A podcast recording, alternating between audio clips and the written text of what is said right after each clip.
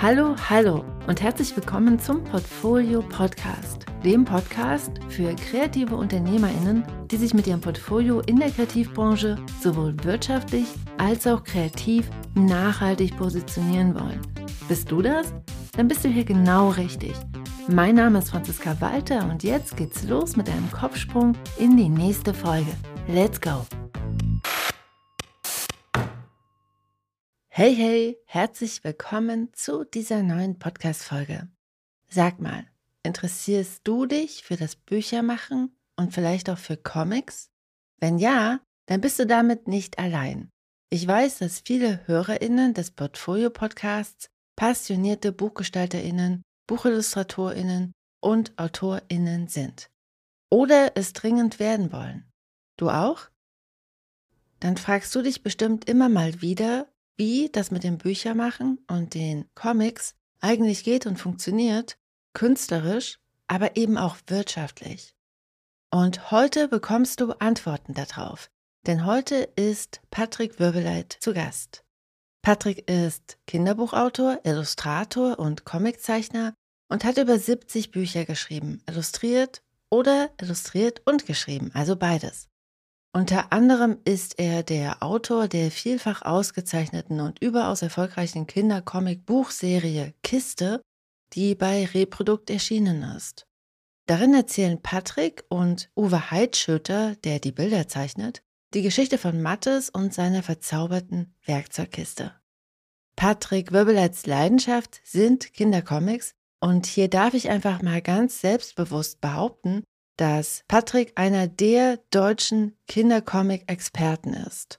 Gleichzeitig ist Patrick ein Mensch, der sich in der Vergangenheit immer wieder für die Illustrationsbranche und die Rechte und Belange von Illustrierenden eingesetzt hat. Er war einer der lautesten Kritiker des im Jahr 2021 neu eingeführten Deutschen Kinderbuchpreises, der damals, also im ersten Jahrgang im Jahr 2021, mit 500.000 Euro dotiert war, aber nur die TextautorInnen und nicht die IllustratorInnen ausgezeichnet hat, selbst bei komplett durchillustrierten Büchern. Die Preisgelder werden jetzt, drei Jahre später, anders verteilt und aufgrund des Medienechos, zu dem Patrick damals auch lautstark beigetragen hat, wurden die Bedingungen des Wettbewerbs korrigiert und zumindest wurde jetzt ein Sonderpreis für die beste Illustration eingeführt. Immer noch nicht die beste Lösung, aber zumindest schon mal eine Verbesserung. Und darüber und welche Konsequenzen Patrick daraufhin für sich getroffen hat, erzählt er gleich auch noch einmal im Interview. Gleichzeitig hat Patrick auch selbst einen Preis ins Leben gerufen, allerdings schon sehr viel früher als der viel diskutierte Deutsche Kinderbuchpreis. Zusammen mit Mano Eckhoff hat Patrick im Jahr 2015 mit dem Karl Buch Preis einen Preis für die beste Kinderbuch-Cover-Illustration in die Welt gebracht. Auf dem Instagram-Account des Karl Buch Preises gibt es auch die sehr spannende Interviewreihe Kann man davon leben, in der Patrick viele spannende Buchmenschen, unter anderem auch mich, interviewt hat zur Frage, kann man davon leben? Das ist also hier schon mal ein Tipp, da nochmal auch weiterzuhören heute und natürlich bezieht sich der Titel des heutigen Podcastes auch genau auf diese Interviewserie. Lass uns mal keine Zeit verlieren und mit einem Kopfsprung ins Interview starten. Hier noch ein ganz kurzer Hinweis. Alle Links zur Folge findest du im Transkript des Interviews. Den Link dazu packe ich dir in die Show Notes. Und damit wünsche ich dir ganz viel Spaß und ganz viele Aha-Momente in diesem Interview. Let's go!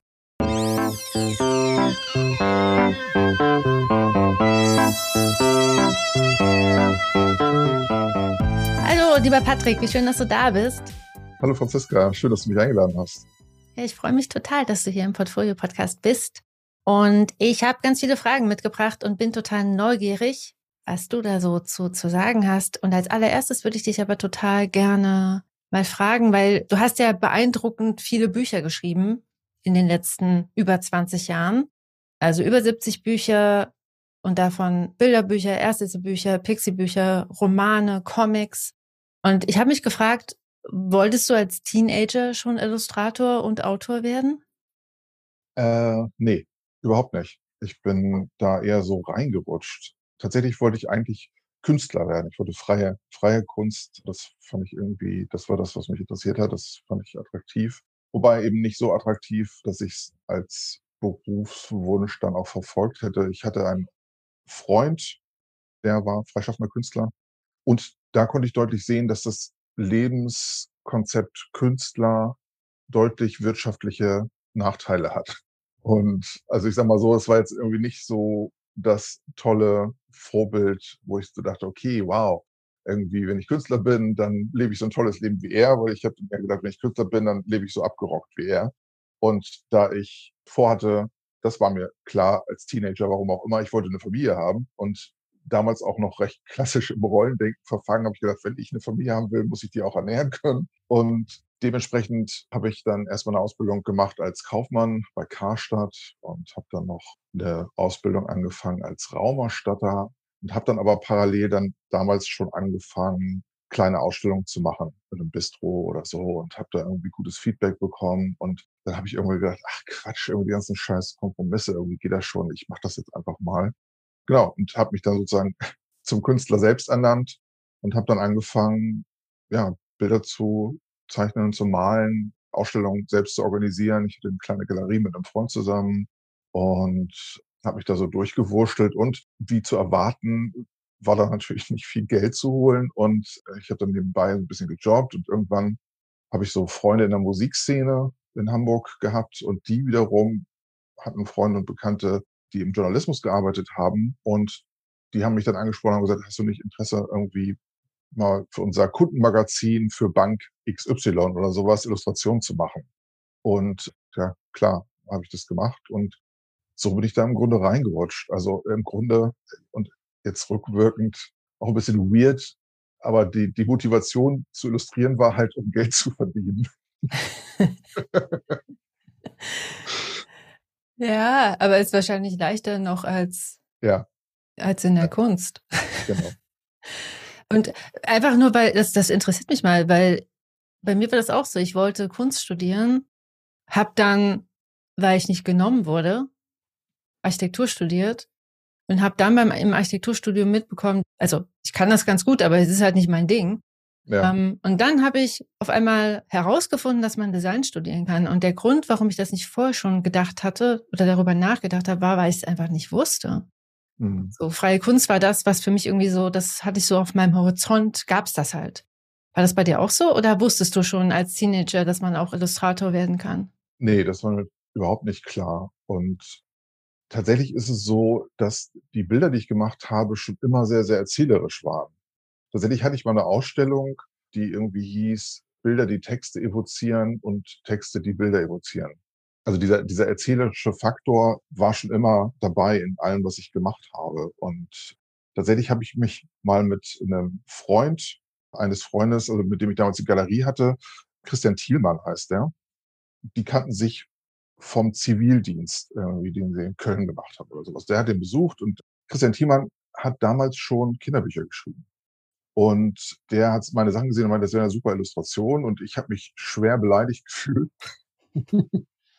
Dachte: „Auf keinen Fall, das ist irgendwie hier Kunst.“ Ähm, und habe mit dem ganzen Abend, äh, aufs Blut diskutiert darüber, ob Illustration Kunst ist oder nicht und ob ob das für mich irgendwas ist oder nicht und so weiter. Und im Grunde nur 5 Jahre später oder so was, habe ich tatsächlich auch wieder ohne mein Zutun für den 'ne ganze Buchreihe illustriert über Carlsen. Das war meine 1. größere Auftragsarbeit. Das ist total lustig. Ist manchmal auch so verrückt, oder, wie das Leben Ja. funktioniert.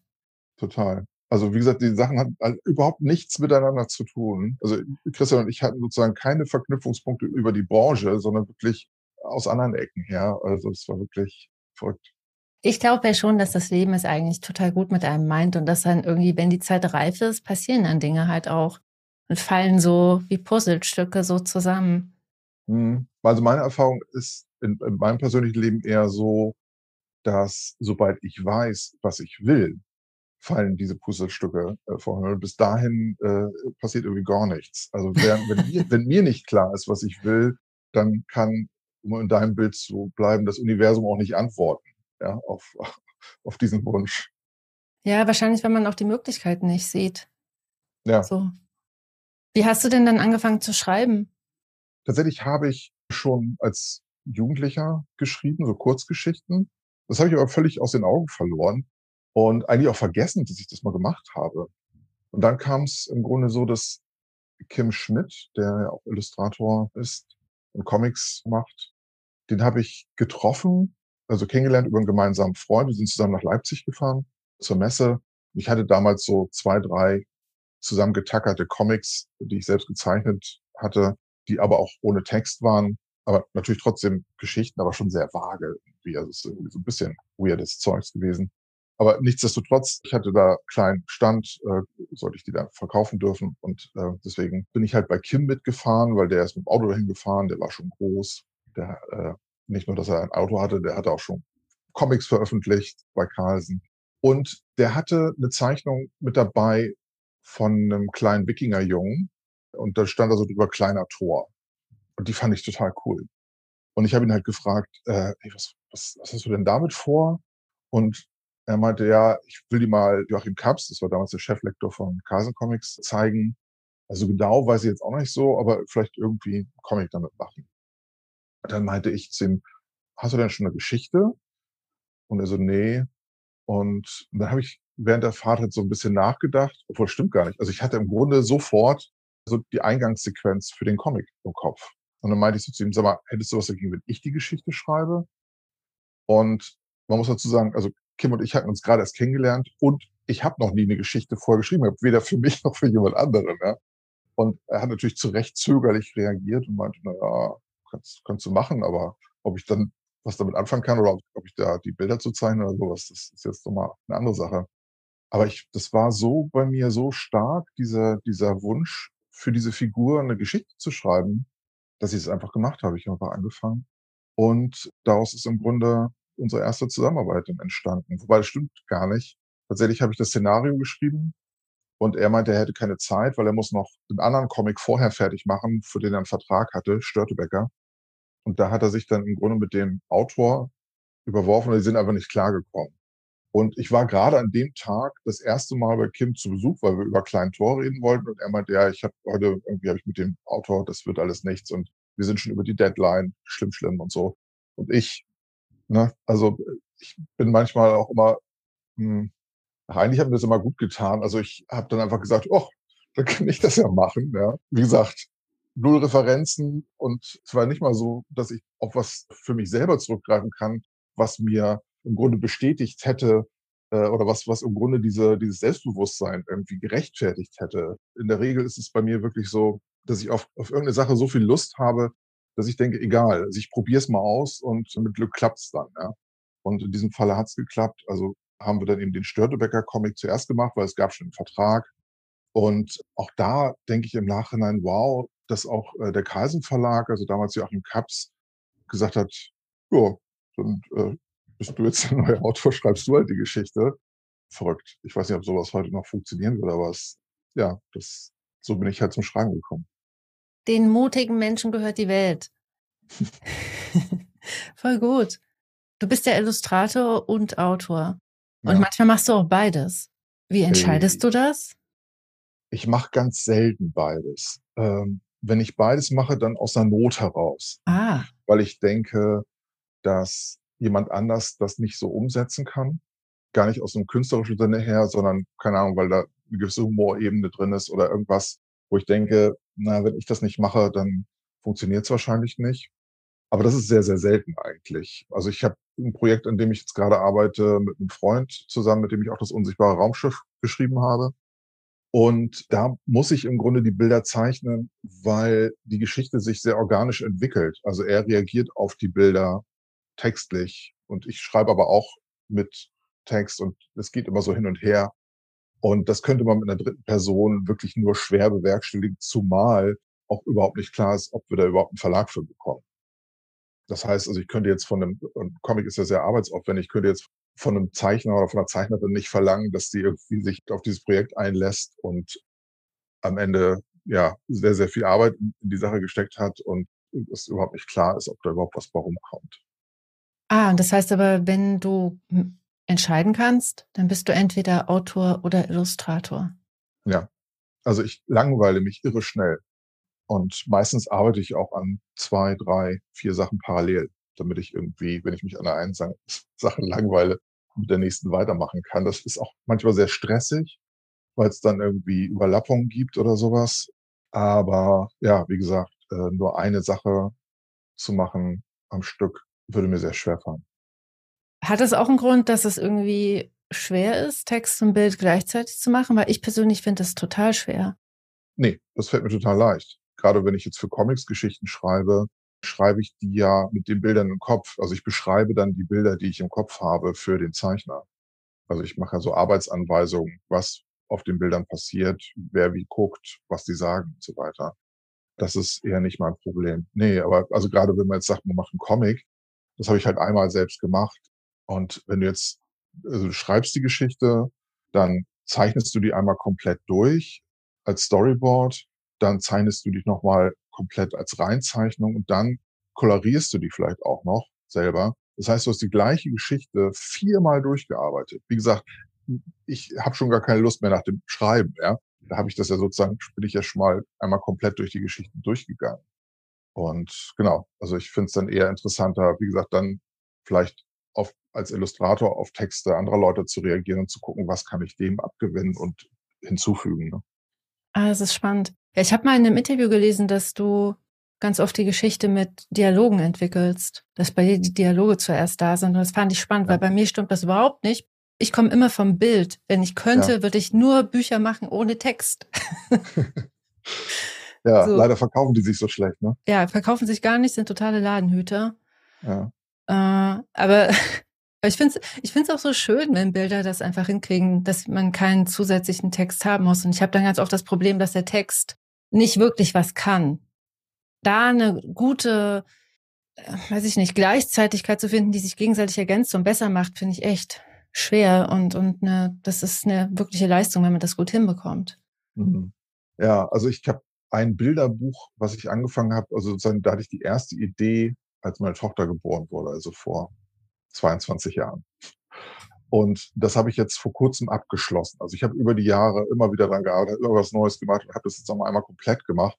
auch da ist es ist eigentlich so ein Bilderbuch mit, wo du auf manchen Seiten vier Panel hast. Also es ist eigentlich so ein Bilderbuch-Comic. Doch der könnte komplett ohne Text funktionieren. Aber ich weiß halt, dass der Markt das anders möchte und auch als Erfahrung als Vater, der Kinder was vorliest, wenn du abends irgendwie schielend auf dem Sofa bist, dann hast du nicht mehr die Energie frei, zu den Bildern irgendwas dir auszudenken und zu erzählen.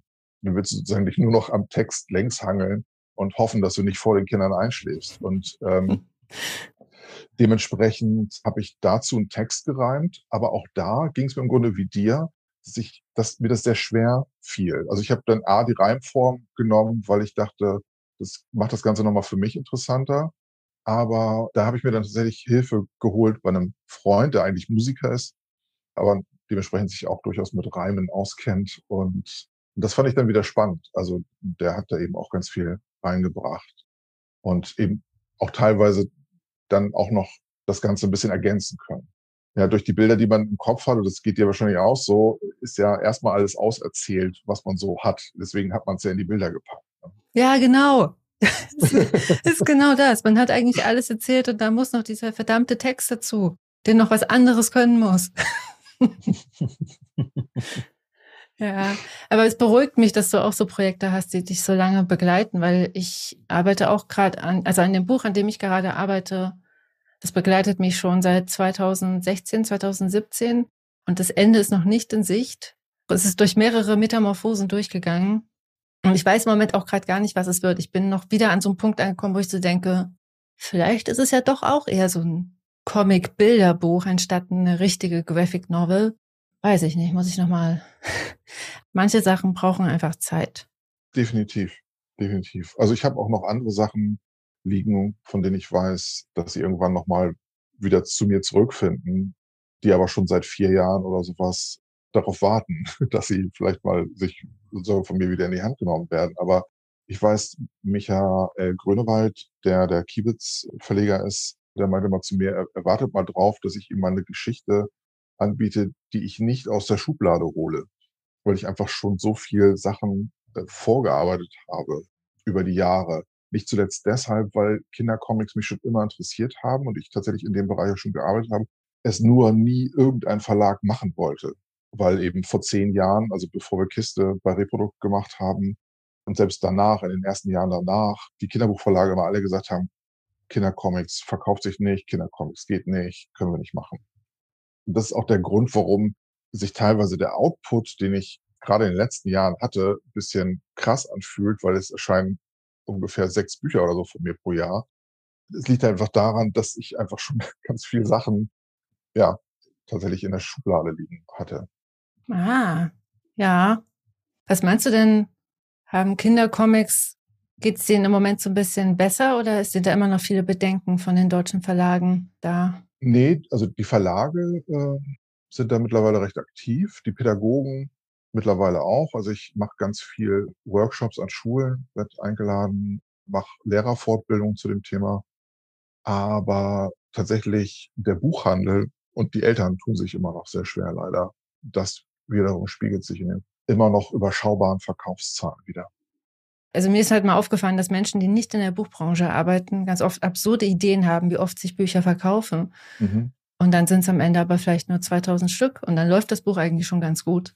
Ja, genau. wie, ist, wie ist das bei Kindercomics? Wie viele, wie hoch ist da so eine übliche Auflage? Eine optimistische Erstauflage liegt bei 3500 Exemplaren. Okay. Und ich, ich verdiene einen Euro an einem Buch. Ja, genau. Das finde ich auch immer so die gute, über den Daumen gepeilte Rechnung. Ein Euro pro Buch. Ja. Ja, das. Äh, wie geht's dir damit? Da, da musst du ja auch echt ganz schön viele Bücher machen, damit das irgendwie funktioniert. Definitiv. Also wenn ich die zeichnen würde, könnte ich mir das nicht leisten. Ist einfach so. Also das, also Comics zu machen, das machst du, weil du Bock drauf hast. Nicht, weil du damit Geld verdienen kannst. Nicht wirklich. Also mit Kiste haben wir das Glück, dass es wirklich so ist, dass sich das in jedem Jahr besser zum Vorjahr verkauft. Und zwar seit Erscheinen. Das ist schon ziemlich cool. Also ist auch sehr ungewöhnlich in der Branche.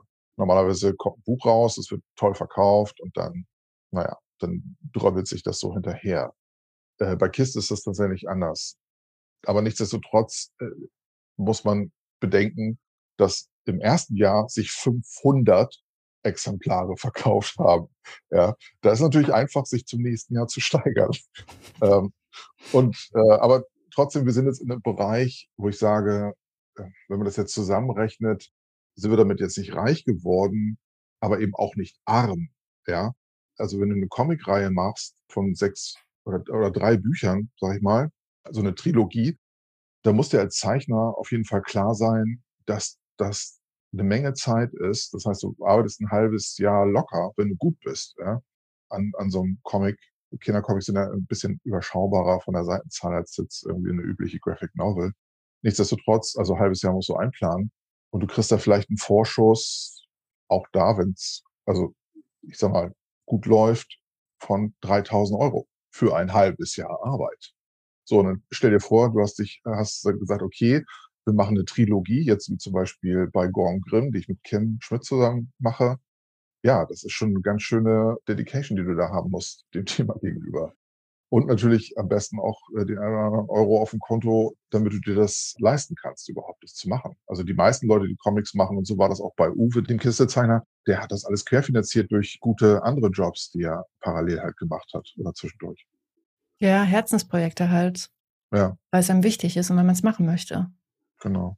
Genau. Und der Grund, warum ich mir das leisten kann, ist, weil ich die Dinge halt in Anführungsstrichen nur schreibe. Also ich verdiene da auch nicht gigantisch Geld, aber das ist halt trotzdem im Vergleich zu, zu den Illustratoren ist das, ja, also ist, ist das immer noch gut. Also ich sag's mal anders. Ganz krasses Beispiel ist, ich habe jetzt ein Projekt, wo ich einen Comic geschrieben habe für einen slowenischen Verlag, ganz kleiner Verlag. Und das mache ich mit einem slowenischen Zeichner zusammen. Und der Vorschuss für den Comic, und das ist für das Land schon recht groß, sind 3000 Euro für den gesamten Comic, die wir uns irgendwie teilen müssen. Und ich habe gesagt, okay, ich verzichte komplett auf mein Gehalt, weil das eben Herzensprojekt für mich ist. und weil ich andere Vorteile davon habe, unter anderem nach Slowenien eingeladen zu werden. Und der Zeichner bekommt das komplette Geld. Trotzdem verdient er weniger als ich, weil er im Grunde ins Minus arbeiten wird. Ich bin im Grunde auf Null, selbst mit der Zeit, die ich investiert habe, um das Skript zu schreiben.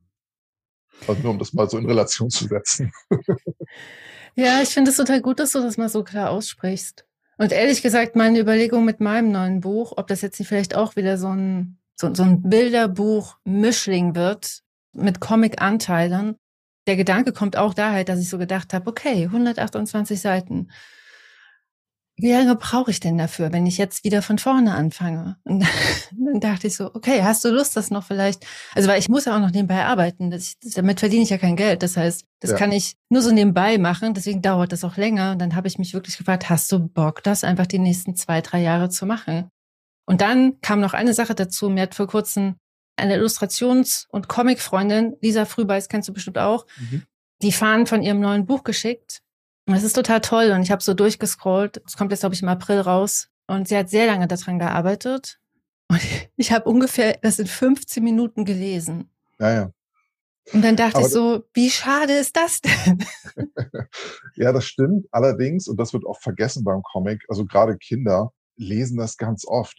Also diese Kritik liest man tatsächlich auch auf Amazon, teilweise auch im Sinne von, toll, mein Kind hat endlich gelesen, aber das war ja echt teuer, weil es hat nur in zehn Minuten war es damit durch oder 15 Minuten. Aber natürlich wird dieses Kind, wenn es den Comic mag, wird es das in seinem Leben mindestens zehnmal lesen. Ja, und wenn man das aufrechnet, ist das natürlich eine ganz andere Sache. Ne? Ja, das stimmt. Ich erinnere mich auch, ich habe ähm, als Kind sehr viel, damals gab es nicht so viele Comics, ich habe sehr viel lustige Taschenbücher gelesen und die habe ich sehr gern und sehr oft gelesen. Also einfach Klar. immer und immer wieder so. Ja. Ich verdiene vor allen Dingen mein Geld eben dadurch, dass die Buchbranche so stark auf die Autoren fixiert ist und nicht auf die IllustratorInnen, ist es halt so, dass ich ständig eingeladen werde zu irgendwelchen Lesungen und damit verdiene ich halt auch ganz gut Geld. Also ein weiterer Vorteil, der Autor zu sein meiner Bücher, nicht der Illustrator. Ah, ja, spannend, weil ich glaube, dass wenn man Bücher machen will, dann kommt man ja vom Prinzip an so einer Mischkalkulation auch nicht drum herum, oder? Also an so verschiedenen, verschiedene Dinge, die dann am Ende so das Gesamtpaket machen. Ja, und es geht ja auch den KinderbuchautorInnen so. Also es ist ja nicht nur im Comic-Bereich so. Und ich kämpfe zwar auch immer um sozusagen den Stand der Illustration in der Branche, kann aber auch wirklich immer nur allen IllustratorInnen raten, irgendwie, wenn es irgendwie geht, eigene Texte zu machen für Bilderbücher oder so, weil man damit eben weitere Optionen hat, Geld zu verdienen. Also es ist einfach so, die Branche gutiert AutorInnen auf den verschiedensten Ebenen und eben auch äh, monetär. Und äh, dementsprechend macht es halt Sinn, das zu probieren. Hm. In meinem Skript steht die Frage, welche zwei Tipps würdest du den jungen KinderbuchillustratorInnen geben? Das wäre ja sozusagen schon mal Tipp Nummer eins, oder? Definitiv. Das ist mein Haupttipp eigentlich. Hast du noch einen zweiten? An welchem Punkt Ihrer Karriere sind Sie denn? Hm, vielleicht, Sie fangen gerade an, sich das mal anzugucken. Haben vielleicht schon so ein, zwei Projekte in der Schublade, aber haben noch nicht so wirklich angefangen.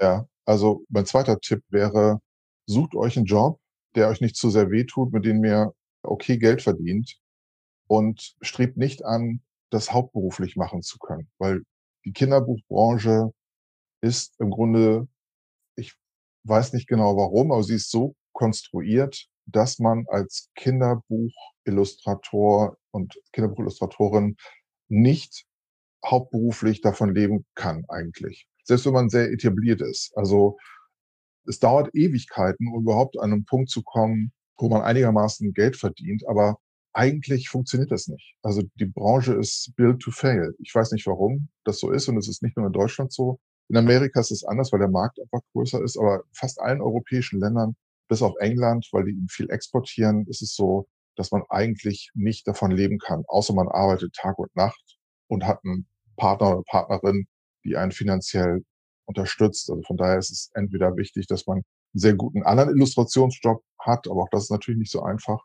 Von daher ja, also sucht euch irgendwie einen Job das gibt euch auch die Freiheit, ja, eben, ob man jetzt Herzensprojekt dazu sagt, aber einfach sozusagen die kreativen Möglichkeiten, die in euch stecken, stärker auszubauen. Weil das, den Fehler, den ich damals gemacht habe, ist nämlich der, dass ich eben gedacht habe, man kann damit Geld verdienen. Und deswegen habe ich auch so viele Bücher gemacht. Also äh, 70 Bücher in 20 Jahren ist, glaube ich, das, das ganz guter Schnitt.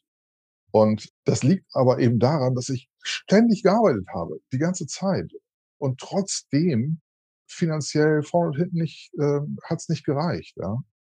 Und ich habe tatsächlich lange Zeit gedacht, aufgrund von Uninformiertheit, dass ich irgendwann an so einen Punkt komme, wo ich denke, ah, dann habe ich es geschafft und dann verdiene ich vernünftig Geld. Aber de facto ist es so, wenn du nicht zufällig einen Bestseller illustriert hast oder geschrieben hast, wird das nichts. Also wenn du das einfach nur als Job siehst und man muss ja sagen, Bestseller, die fallen auch nicht vom Baum, also das ist auch eher selten.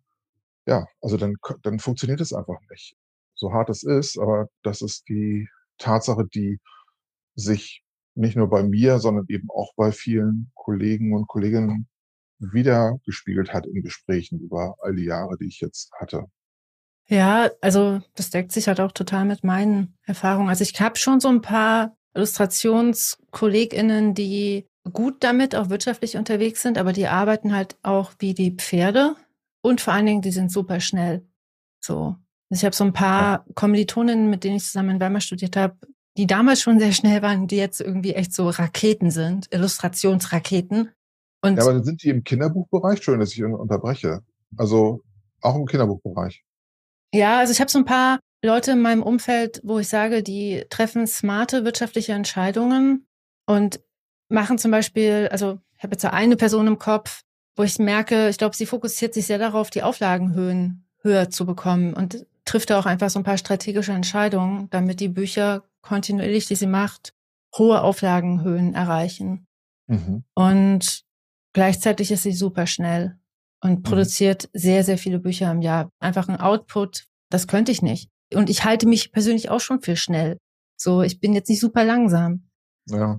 Also ein weiterer Punkt, der sozusagen dagegen spricht, das Ganze hauptberuflich anzustreben, ist halt der, dass zum Beispiel seit ich angefangen habe, vor 20 Jahren, sind die Preise, sowohl die Preise für die Bücher als auch die Honorare kaum gestiegen, teilweise sogar gefallen. Und man muss sich aber vorstellen, als ich vor 20 Jahren angefangen habe und dachte, okay, da irgendwann wird das besser, weil dann bin ich ja etabliert. Nein, es ist tatsächlich so, dass, es, dass ich heute weniger verdiene, wenn man die Inflation der letzten 20 Jahre dazu rechnet. Also was ich mir heute von dem Geld kaufen kann, was ich bekomme als Honorar. Ja. Ja, und ich stimme dir total zu. Ich persönlich halte es auch für eine super gute Idee, wenn man Bücher machen will, da wirtschaftlich sehr ehrlich hinzuschauen und sich zu überlegen, wie kann das funktionieren. Und meine persönliche Lösung ist halt auch, einfach andere wirtschaftlich stärkere Standbeine zu haben. Ich arbeite ja auch im Designbereich, da ist es so viel leichter, gut bezahlt zu werden. Ja.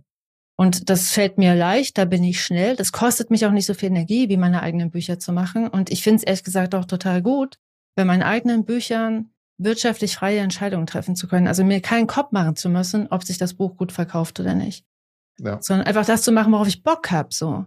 Ja, und die, genau, und die Wahrscheinlichkeit tatsächlich erhöht sich ja dadurch, wenn du eben nicht der Schere im Kopf nachgibst. Ja, weil gerade hier in Deutschland, also die Verlage sind ja eine gigantische Schere, die in deinem Kopf rumschnibbelt. Ja, diese ganzen Do's und Don'ts, die jetzt natürlich noch stärker geworden sind durch die Verunsicherung im Rahmen der Political Correctness. Aber das war ja vor 20 Jahren schon so, dass die Dinge, die hier in Deutschland ja zugelassen werden, kreativ äh, sehr limitiert sind. Das heißt also, wenn du, bevor du in die Verlage gehst, erstmal die Möglichkeit hast, frei zu arbeiten und frei zu denken, kann das dem Werk nur gut tun und hat dadurch, glaube ich, auch stärkere Chancen, international potenziell erfolgreich zu werden. Und vielleicht auch hier in Deutschland, aber natürlich ist es anstrebenswert, eben auch das Größere, also eben den internationalen Markt im Blick zu haben. Hm, ja, größere Auflagen, höhere Honorare. Genau. Patrick, wir kennen uns ja schon total lange und seitdem ich dich kenne, verbinde ich mit dir, dass du immer gerade irgendwas Neues ausbrütest. Und ich glaube, ich habe von in der Vorbereitung überlegt, wann haben wir uns eigentlich kennengelernt? Und ich glaube, wir haben uns kennengelernt, als du gerade den Karl Buchpreis ausgebrütet hast. Ja, so. genau. Ich kann den genauen Zeitpunkt kann ich auch nicht mehr festmachen. Du warst ja in der ersten Karl-Buchpreis-Jury mit dabei damals, im ersten Jahr. Und das ist ja auch schon zehn Jahre her, glaube ich, mittlerweile. Verrückt. genau. Ähm, für alle, die es vielleicht nicht wissen, der Karl-Buchpreis ist ein Illustrationspreis und zwar wird er vergeben einmal im Jahr eigentlich. Das hat wegen Corona äh, haben wir das ausgesetzt. Wird der vergeben für die beste Kinderbuch-Cover-Illustration und der ist mit 2000 Euro dotiert. Und wir haben eine Fachjury, die die Vorauswahl trifft und eine Kinderjury, die äh, am Ende aus acht vorausgewählten Büchern dann die beste Coverillustration wählt. Voll schön. Ein total gutes Projekt. Das ist auch so, ich glaube, das verbinde ich mit dir. Du bist so eine starke Stimme für die Illustrationsbranche und setzt sich auch immer wieder für die Sichtbarkeit von Bildern ein und, und, die Bildautorenschaft, die halt auch da mit drin steckt.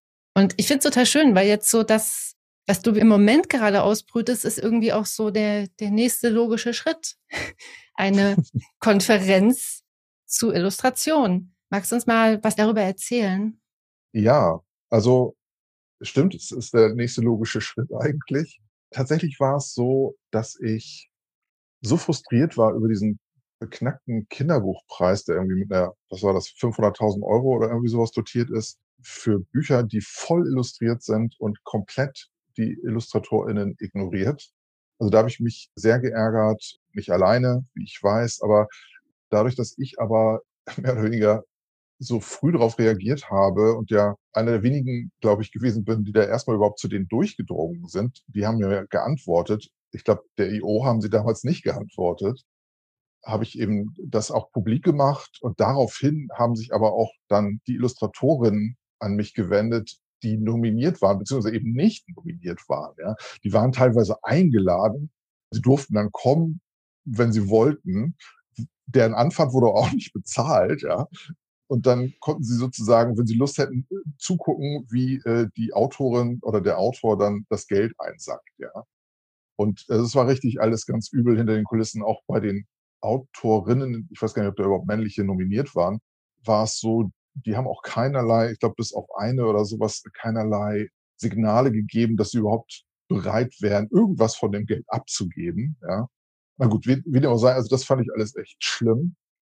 Und dann habe ich überlegt und auch schon ausgearbeitet, äh, so eine Kampagne, so ähnlich wie äh, Sarah McIntyre das in England gemacht hat, Picture Means Business. Also so eine Kampagne zum Sichtbarmachen der Illustration. Und was mich auch unfassbar nervt, sind diese ganzen Kinderbuch-Bloggerinnen. Also auch da sind es fast nur Frauen. Kann ich das Sternchen, glaube ich, weglassen ja, die über Bilderbücher schreiben, über stark illustrierte Kinderbücher und nicht nur, dass sie nicht mal ein oder zwei Sätze über die Illustration verlieren, teilweise nennen die die IllustratorInnen nicht mal, ja. Da kriege ich echt Wut, ja. Ich habe tatsächlich einfach nur für mich persönlich, um das auszugleichen, ich blockiere die jetzt. Mir folgen ja einige von denen, weil die irgendwie meine Comics toll finden. Aber auch da kriege ich teilweise Rezensionen, wo die Bilder nicht erwähnt werden. In Comics. Ähm, okay, sorry. Also, äh, du merkst, also ich habe da sozusagen eine starke Energie in dem Bereich und diese Kampagne erschien mir dann aber zu defensiv. Ich habe gedacht, eigentlich, auf Deutsch gesagt, könne mich alle mal am Arsch lecken. Ja? Und zwar lang und breit, von oben bis unten und gerne auch drei Stunden.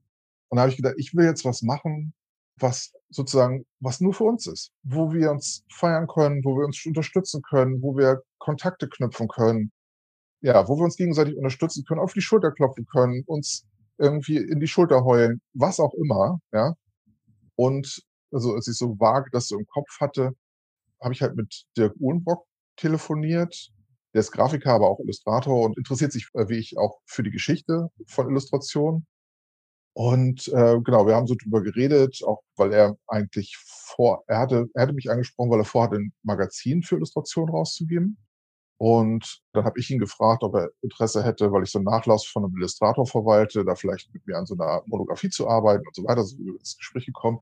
Und dann ist uns irgendwie im Gespräch aufgefallen, dass es sowas wie so eine Konferenz nur für Kinderbuchillustrationen überhaupt nicht gibt. Und er ist da, glaube ich, ähnlich gestrickt wie ich, dass er gesagt hat, ach, dann machen wir das dann halt, ne? So. Völlig ohne zu wissen, was da auf uns zukommt. Natürlich schon ahnend, dass es eine Menge Arbeit ist. Aber ja, erstmal so Kopf über reingesprungen. Und ja, das ist auch immer noch eine Menge Arbeit. Aber Dirk ist so ein toller Partner. Also es ist das erste Mal überhaupt in meiner Karriere, wo ich das Gefühl habe, also wo ich jemanden habe bei so, bei so einem Projekt, weil ich jetzt nicht Bücher, sondern irgendwie andere Sachen, die ich gemacht habe, der genauso ziehen kann wie ich. Ja? Also sonst war ich oft so derjenige, der gezogen hat und gesagt, mach mal das, mach mal das. Also sozusagen, was die Frauen im Allgemeinen in der Beziehung mit Kindern machen, diese Mental Load Sache, das war irgendwie was, was meistens auf mir lag und was dann an irgendeinem Punkt an auch zu viel wurde. Und Dirk trägt diesen Mental Load halt genauso mit, zeitweise eben stärker auch als ich, so dass ich dann denken kann, wenn ich dann so das Gefühl habe, das wird alles zu viel, wir schaffen das nicht, keiner interessiert sich dafür, niemand wird je eine Karte kaufen. Und dass er dann sagen kann, ach komm hier, irgendwie, jetzt haben wir schon so viel und machen wir weiter und so weiter. Und ja, das ist total großartig, also dass ich ihn da gefunden habe als Partner. Und ich freue mich total auf die Konferenz. Wie toll. Sie heißt ja Bunte Hunde. Ja. Richtig? Richtig. Ich habe ich hab vorhin geübt, das auszusprechen. Und sie findet im Juni statt, am 23. bis 25. Juni. Genau. Ja. Und ihr habt echt krasse Gäste. Ich habe nämlich schon mal so ein bisschen gelunzt sozusagen und mal geschaut, wer denn eigentlich alles ausstellt und Workshops gibt. Ja, also ich finde auch, also wir sind sehr zufrieden mit unserem Programm und haben uns sehr gefreut, dass wir die Leute einladen können. Was uns total wichtig war von Anfang an, war halt das Ganze auch so professionell zu machen, dass wir auch sowohl uns als auch alle anderen bezahlen können. Weil wir gedacht haben, wir können nicht eine Konferenz starten, die auch unter anderem das Ziel hat, eben die Branche, also oder unsere Zunft noch stärker zu professionalisieren, aber dann wie in der Kunst so üblich, das alles ehrenamtlich zu machen. Das ist totaler Quatsch. Und in Amerika oder so ist es ja total üblich, dass solche Fortbildungsmaßnahmen, Konferenzen und so weiter stattfinden und dass Leute dafür Geld ausgeben und so weiter. Aber hier in Deutschland eben nicht, zumindest nicht in unserer Branche. Das ist eben nicht so selbstverständlich zumindest. Und das war auch so ein Punkt, der mich gerade im Januar, wo eben noch gar nicht klar war, ob das irgendjemand interessieren wird oder nicht und ob jemand bereit ist, Geld auszugeben. Ja, der, der mich da fast zum Einknicken gebracht hat, weil ich gedacht, ach, das wird doch irgendwie, wird doch alles sowieso nicht irgendwie. Genau. Aber zum Glück, die Ticketverkäufe laufen gut an. Also es sind zwar noch ein paar da, aber wir sind also ganz zuversichtlich, dass wir die Reihen füllen können zum Juni hin. Wie kann man sich denn anmelden, wenn die HörerInnen jetzt denken, ah, oh, das klingt ja total spannend? Ja, also, also anmelden kann man sich nicht. Äh, man kann eine Karte kaufen. Dadurch ist man sozusagen praktisch angemeldet. Das geht über die Website eben www.bunte-hunte.de. Ja, und wenn man sich einfach dafür interessiert und nicht so ganz klar ist, ob man da mitmachen will oder nicht, empfehle ich auch den Newsletter zu abonnieren, denn wir sind zwar auch auf Instagram aktiv, aber wie wahrscheinlich auch deine HörerInnen leidlich erfahren, immer mal wieder, ist, äh, man erreicht eben auch nicht alle über Instagram. Wenn man wirklich wissen will, was Phase ist, macht es Sinn, den Newsletter zu abonnieren. Sehr guter Tipp. Auf zu neuen Ufern. Ja. Voll gut. Ich danke dir total. Ein ganz, ganz großes Dankeschön an dich, dass du heute hier warst und dass du so viel Wissen auch mit mir und mit den HörerInnen geteilt hast. Und Immer. ich ich, ich, wünsche euch ganz, ganz viel Erfolg mit, mit eurer Konferenz, mit den bunten Hunden. Es wird bestimmt der Knaller und ich wünsche euch ganz viel Spaß und ganz viel guten Austausch und gute Energie. Vielen, vielen Dank. Also ich und ganz viele Gäste. Fall, ja, ich werde auf jeden Fall ein Glas Rotwein auf dich erheben am Eröffnungsabend. Das freut mich sehr. Na gut, dann Dankeschön, lieber Patrick. Und dann sehen wir uns bald. Hoffentlich. Tschüss.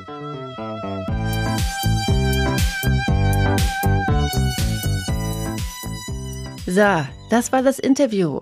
Jetzt mal die Frage an dich. Fährst du am 23. bis 25. Juni nach Buxtehude zur Bunte Hunde?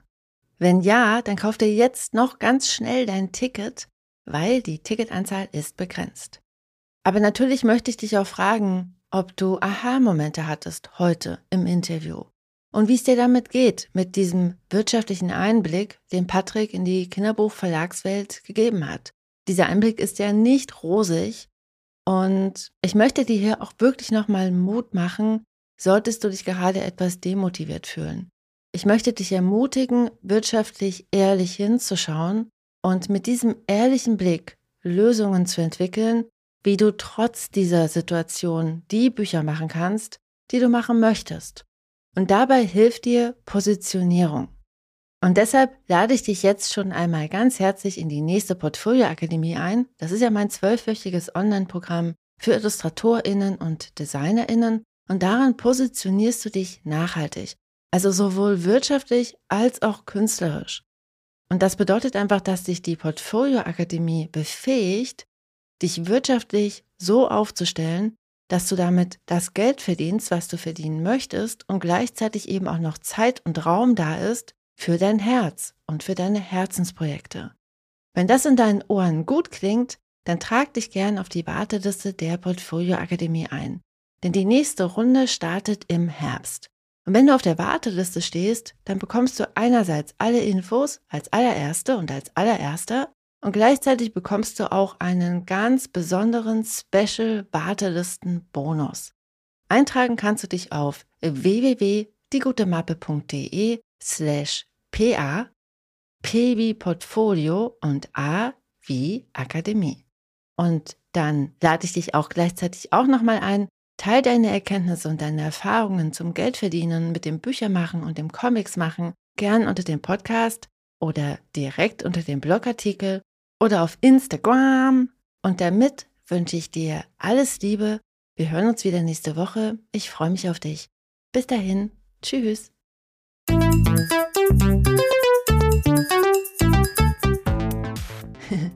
Wow, du bist immer noch da. Du bist der Knaller. Ich freue mich sehr, dass du dir die Podcast-Folge bis hierhin angehört hast. Hier nochmal der Hinweis: Du findest alle Links in den Show Notes. Auf meiner Seite www.diegutemappe.de findest du noch weitere, auch viele kostenlose Ressourcen, um dich besser aufzustellen, um dein Portfolio zu überarbeiten und um damit dann einfach mehr Aufträge zu akquirieren. Deshalb schau dich da gerne mal um und wenn dir die Folge geholfen hat, dann freue ich mich sehr, wenn du sie auf Apple Podcast bewertest und ihr ein paar Sterne schenkst. Oder noch besser, sie einfach KollegInnen und FreundInnen weiterempfiehlst. Dann haben deine FreundInnen vielleicht auch ein paar Aha-Momente und du unterstützt damit gleichzeitig auch den Podcast.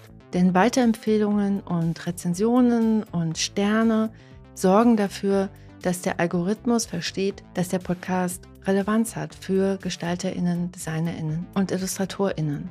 Ich danke jetzt schon einmal ganz herzlich dafür und wir hören uns wieder nächste Woche. Bis dann. Tschüss.